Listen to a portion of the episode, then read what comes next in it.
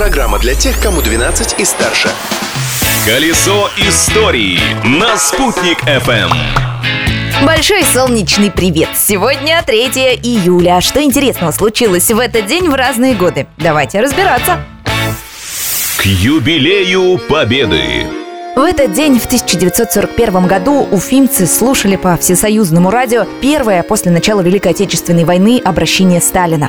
Товарищи, граждане, братья и сестры, бойцы нашей армии и флота, к вам обращаюсь я, друзья мои. Вероломное военное нападение гитлеровской Германии на нашу родину, начатое 22 июня, продолжается.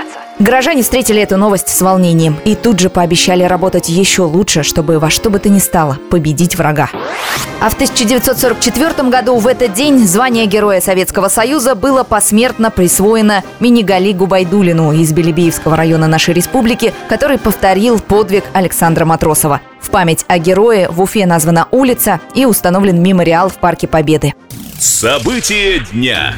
А 3 июля 1782 года было зафиксировано другое важное событие для нашего города. В этот день был утвержден герб Уфы. На нем красовалась бегущая в серебряном поле куница. Причем куница тогда была голубого или лазаревого цвета, а не коричневая, как сейчас. Интересно также, что до утверждения этого варианта у Уфы было два герба. На втором была изображена белая лошадь. Этим гербом позже украсили знамена уфимского гарнизона. Изобретение дня.